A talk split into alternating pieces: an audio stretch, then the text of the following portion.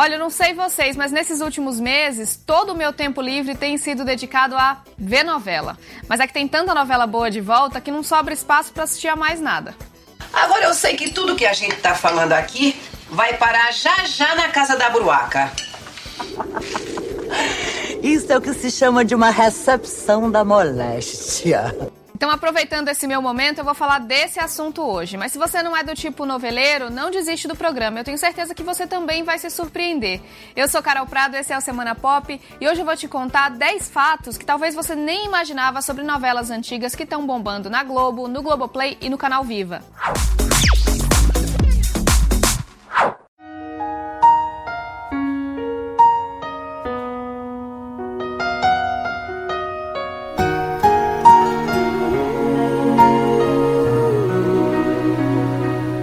Só de ouvir essa música já dá vontade de chorar, né? Em Laços de Família, a cena de Camila raspando o cabelo por causa do tratamento da leucemia é uma das mais lembradas da história das novelas brasileiras. Mas ela também teve impacto na luta de pessoas reais contra a doença. Na época da novela, o efeito Camila aumentou significativamente o número de doadores de sangue, de órgãos e de medula óssea. I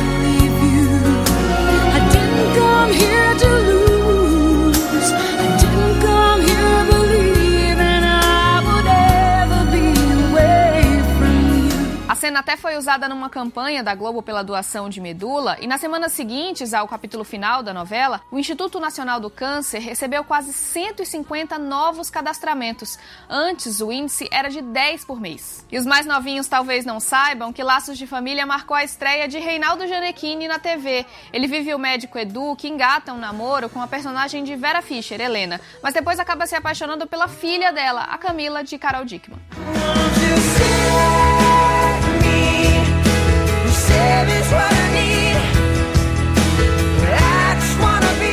Continuando com Manuel Carlos, agora com Mulheres Apaixonadas e mais uma cena inesquecível.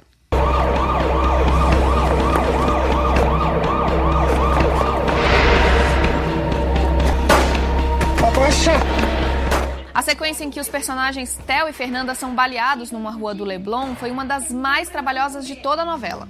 Ela envolveu 400 profissionais e mais de 120 carros. A equipe de efeitos especiais preparou 500 tiros de festim para usar durante a gravação.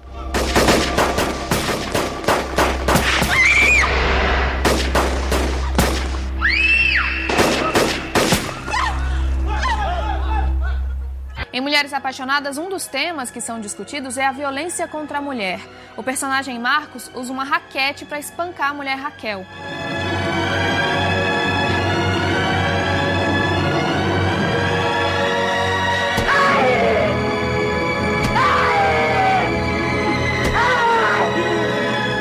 Aí, depois da cena em que a personagem decide denunciar o marido na ficção, a Delegacia Especial de Atendimento à Mulher, no Rio, teve um aumento de mais de 40% no número de denúncias de violência doméstica. Eu fui agredida pelo meu marido. E você sabia que a Adriana Esteves quase não ficou com o papel principal de A Indomada? Ela tinha sido escalada para fazer outro personagem, a Grampola, que é uma mulher mais jovem. Adriana conta que conversou com o diretor da novela, Paulo Biratã, e disse que se sentia madura demais para esse personagem. Aí ela acabou sendo convidada para fazer a protagonista, Helena. E olha, quem já era noveleiro nessa época pode até lembrar, mas eu que tinha dois anos em 1995, me surpreendi quando eu descobri que o casal protagonista de Explode Coração se conhece e se apaixona pela internet. A trama de Glória Pérez retratou o início da popularização dos computadores aqui no Brasil. Hi. Eu preciso falar com alguém. Alguém que não entenda nada do que eu tô dizendo. Pra eu poder falar tudo que eu nunca tive coragem de dizer para ninguém. Falando agora de uma que eu adoro, chocolate com pimenta. Um dos destaques dessa novela é o figurino. Uma bordadeira e uma chapeleira ficavam de plantão para ajudar na caracterização de época dos personagens. Aliás, um dos que usavam muito esses adereços era o personagem do Kaique Brito, lembra?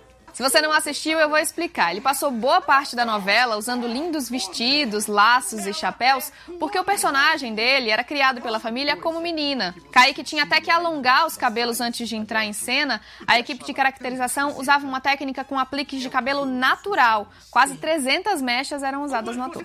E olha, foi a própria Beth Faria, protagonista de Tieta, quem negociou com o escritor Jorge Amado a compra dos direitos para adaptar o livro para a TV.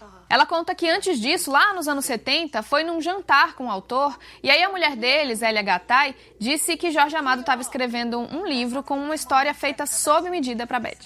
O autor de Tieta, Agnaldo Silva, diz que essa novela era uma metáfora sobre a volta da liberdade de expressão na TV depois de anos de censura imposta pela ditadura militar no Brasil. E que em 1989 o Brasil parou para saber quem matou Odette Reutemann, todo mundo sabe. O que talvez você não saiba é que teve até um concurso na época, patrocinado por uma marca de alimentos, para premiar quem acertasse o nome do assassino. Para aumentar o suspense, os autores de Vale Tudo escreveram cinco versões para o final da novela. E os atores só tiveram acesso ao roteiro na hora de gravar cenas. Canalha, ladrão que vem roubando a companhia todos esses anos! Fala a verdade, agora deu vontade de ver todas essas novelas de novo, né? Esse foi o Semana Pop. Se você está me ouvindo em podcast, não esquece de assinar para não perder nenhum programa. Até mais!